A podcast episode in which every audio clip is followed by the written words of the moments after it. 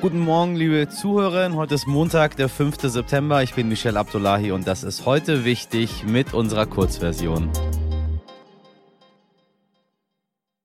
An dieser Stelle blicken wir wie immer zurück auf das Wochenende und schauen auf wichtige Themen in der kommenden Woche. Und ich sage Ihnen, dieses Wochenende war ganz schön viel los.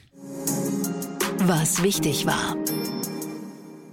Wir hatten das ja schon mal, eine angekündigte Wartung bei der Gaspipeline Nord Stream 1 und die große Panik, dass Russland dann endgültig das Gas abdreht. Dem war aber nicht so. Es ist also nicht unbedingt überraschend, dass die Ankündigung einer weiteren Wartung der Pipeline dann nicht mehr alle zusammenzucken hat lassen. Die Überraschung kam dann aber doch am Freitagabend. Der russische Staatskonzern Gazprom hat mitgeteilt, dass wegen eines Defekts bis auf weiteres kein Gas mehr über Nord Stream 1 geliefert werde.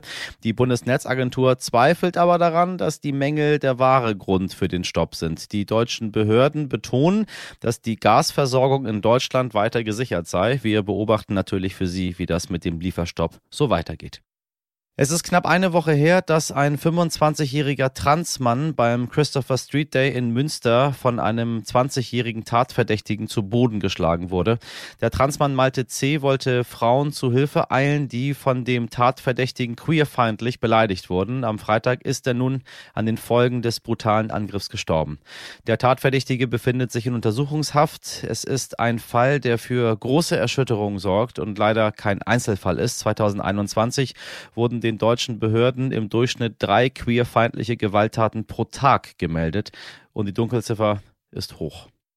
Am Brocken im Harz ist erneut ein Feuer ausgebrochen. Inzwischen ist der Katastrophenfall ausgerufen worden. Die Situation ist wegen den Windverhältnissen unkalkulierbar. Die Löscharbeiten werden wohl mehrere Tage andauern. Neben 300 Feuerwehrleuten sind auch Löschflugzeuge aus Italien und Schweden im Einsatz.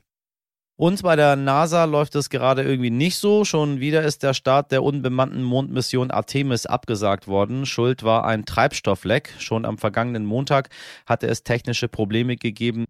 Mit an Bord sollte die Puppe Helga sein, die zum ersten Mal die Auswirkungen der Reise ins All auf den Frauenkörper testen sollte. Nun ist die Mission auf unbestimmte Zeit verschoben worden. Schade. Was wichtig wird. Am Mittwoch geht der Prozess zum islamistischen Terroranschlag von Nizza weiter. Am 14. Juli 2016, dem französischen Nationalfeiertag, war Mohamed Lahouai Bouhlel mit einem Lastwagen in eine Menschenmenge gerast. Er wurde nach der Tat erschossen. 86 Menschen starben bei dem Anschlag, auch drei Deutsche. Der IS reklamierte die Tat für sich. Angeklagt sind acht mutmaßliche Unterstützer. Ihnen drohen lange Haftstrafen. Noch ein Prozess wird am Mittwoch wichtig. Es geht um einen Streit zwischen Klimaaktivisten und Bundeskanzler Olaf Scholz. Auf dem Katholikentag in Stuttgart hatte er sich mit einem spöttischen Kommentar gegen die Störung seiner Rede durch die Aktivisten gewehrt, die seine Worte als Vergleich mit der Nazizeit verstanden haben. Nun muss sich einer der Aktivisten vor Gericht verantworten, unter anderem wegen Hausfriedensbruch. Am Freitag soll der Wasserstoffzug Mireo Plus H zum ersten Mal auf der Teststrecke Wegberg-Willenrad am Niederrhein starten. Die Deutsche Bahn entwickelt gemeinsam mit Siemens Mobility ein Wasserstoff-Gesamtsystem, das Dieselzüge im Regionalverkehr auf lange Sicht ersetzen soll. An dieser Stelle empfehle ich Ihnen nochmal herzlichst unsere Folge 350 von letzter Woche zum Thema Wasserstoff. Wir kommen, was die Versorgungslage betrifft, nach allem, was wir heute ermessen können, durch den Winter. Und das ist ein großer Fortschritt, wären wir in einer solchen Situation wie heute vor einem Jahr gewesen, hätte niemand in Deutschland diesen Satz sagen können. Das ist der große Unterschied nach einem Jahr Anstrengung. Und es gilt mein Versprechen, you'll never walk alone. Wir werden niemanden alleine lassen. Mit diesen Worten hat Bundeskanzler Olaf Scholz am Sonntagvormittag das neue Entlastungspaket der Bundesregierung vorgestellt. Wochenlang hatte die Bundesregierung gerungen. Tief in der Nacht zum Sonntag hat man sich dann auf Entlastung für BürgerInnen in Höhe von insgesamt 65 Milliarden Euro geeinigt. You'll never walk alone, sagt Olaf Scholz. Aber was heißt das jetzt eigentlich? Wir haben für Sie mal die wichtigsten Neuerungen zusammengefasst. Zusätzlich zu der Energiepauschale von 300 Euro für Berufstätige sollen nun endlich auch RentnerInnen zum 1. Dezember eine Einmalzahlung von 300 Euro erhalten. Studierende und Auszubildende sollen einmalig 200 Euro bekommen. Für Wohngeldberechtigte gibt es einen zusätzlichen Heizkostenzuschuss. Ab 2023 soll es 18 Euro mehr Kindergeld pro Monat geben, außerdem 500 Euro Bürgergeld. Die Besteuerung von Rentenbeiträgen entfällt ab nächsten Jahr. Dann soll es auch noch eine Strompreisbremse geben. Für einen Basisverbrauch an Strom soll künftig ein vergünstigter Preis gelten. Finanziert werden soll das durch Gewinnabschöpfung bei Energiefirmen. Und liebe Leute, es tut sich auch wohl was bei der Nachfolge für das 9-Euro-Ticket. Zum kommenden Jahr soll es ein Ticket geben, das zwischen 49 und 69 Euro pro Monat kosten soll. Wir bleiben gespannt bei all dem Kuddelmuddel, wo man nicht so wirklich durchschaut, wer da jetzt tatsächlich wie wann, wo, was entlastet wird. Also verzeihen Sie, wenn Sie es verstanden haben, Gratulation. Ich habe ehrlich gesagt gar keine Ahnung, was das alles so wirklich bringen soll, außer, ich glaube, sehr, sehr, sehr viel Bürokratie. They've now said that there were 11 hostages. Two were killed in their rooms this yesterday morning. Nine were killed at the airport tonight. They're all gone. They are all gone. Sie sind alle von uns gegangen. Dieser kurze Satz des ABC-Nachrichtensprechers Jim McKay erlangte traurige Bekanntheit, denn damit kam die Wahrheit ans Licht, dass elf Mitglieder der israelischen Olympiamannschaft und ein Polizist bei dem Olympiatentat 1972 in München ums Leben gekommen sind.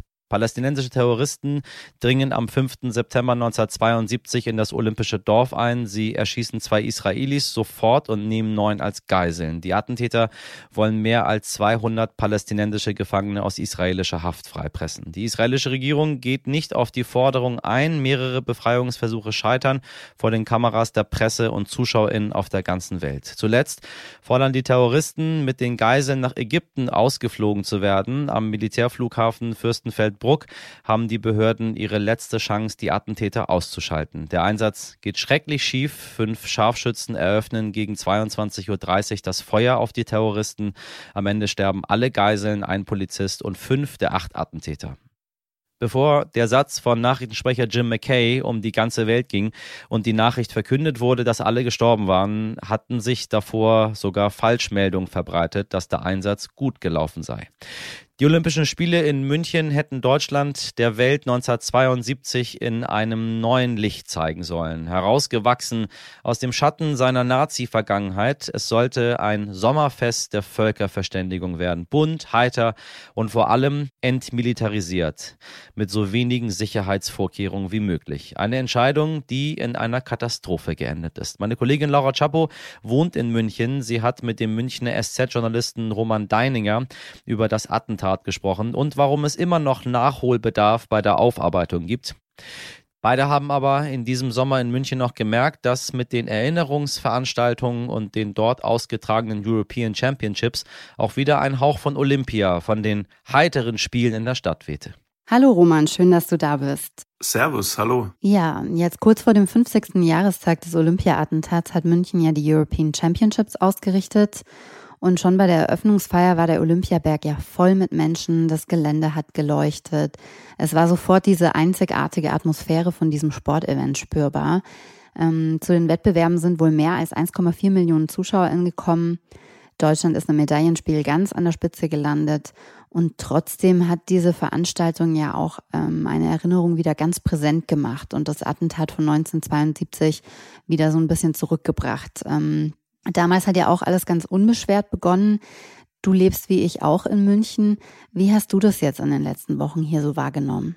Die European Championships waren definitiv ein Hauch von äh, den heiteren Spielen, also dem, was vor dem schrecklichen Attentat lag.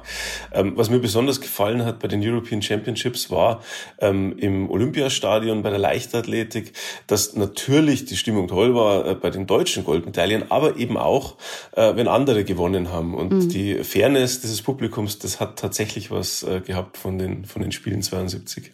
Du hast schon wahnsinnig viel zu den sogenannten heiteren Spielen von 72 recherchiert, hast auch ein Buch geschrieben. Kannst du uns mal mitnehmen in diese Zeit damals? Was war an den Olympischen Spielen in München damals so besonders?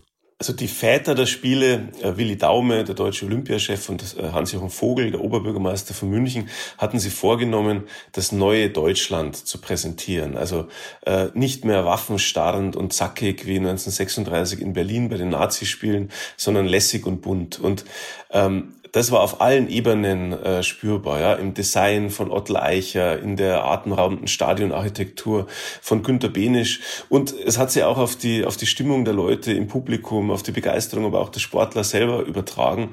Es war einfach wirklich ein, ein großes äh, Friedensfest von tänzerischer Leichtigkeit äh, bis zu jenem Anschlag, der alles kaputt gemacht hat. Ja, dann passierte diese unglaubliche Grausamkeit. Ähm, palästinensische Terroristen haben insgesamt elf Mitglieder der israelischen Olympiamannschaft ermordet. Bei der missglückten Befreiungsaktion stirbt auch noch ein Polizist. Wie konnte das überhaupt passieren? Wo lag das Versagen da aus heutiger Sicht? Die deutschen Organisatoren waren da ein Stück weit Opfer ihrer besten Absichten, denn mhm. ähm, eben weil sie dieses neue Deutschland zeigen wollten, ähm, haben sie auf die Sicherheitsvorkehrungen nicht genug Wert gelegt. Ähm, sie wollten keine Uniformen, keine Waffen in den Stadien, deswegen haben die Polizisten halt äh, azurblaue Sakkos getragen und eben keine Pistolen. Und ähm, äh, das hat äh, den Terroristen das Handwerk äh, erleichtert. Ähm, es gab konkrete Hinweise auf einen Anschlag vor den Spielen, die haben die Deutschen ignoriert. Ähm, der ähm, Einsatz ähm, am Tag des Anschlags äh, war dann ziemlich dilettantisch. Also es ist einiges schiefgegangen, weil man einfach nicht vorbereitet war. Und was man den Deutschen vorwerfen muss, ist, dass man vorbereitet hätte sein sollen. Mhm. Denn es gab ja vor den Spielen palästinensische Anschläge, äh, unter anderem sogar einen in München 1970 am Flughafen Riem, als bereits ein Mensch bei einem versuchten Überfall auf eine israelische Maschine gestorben ist. Man hätte gewarnt sein müssen. Vielen Dank an Roman Deininger und meine Kollegin Laura Chapo.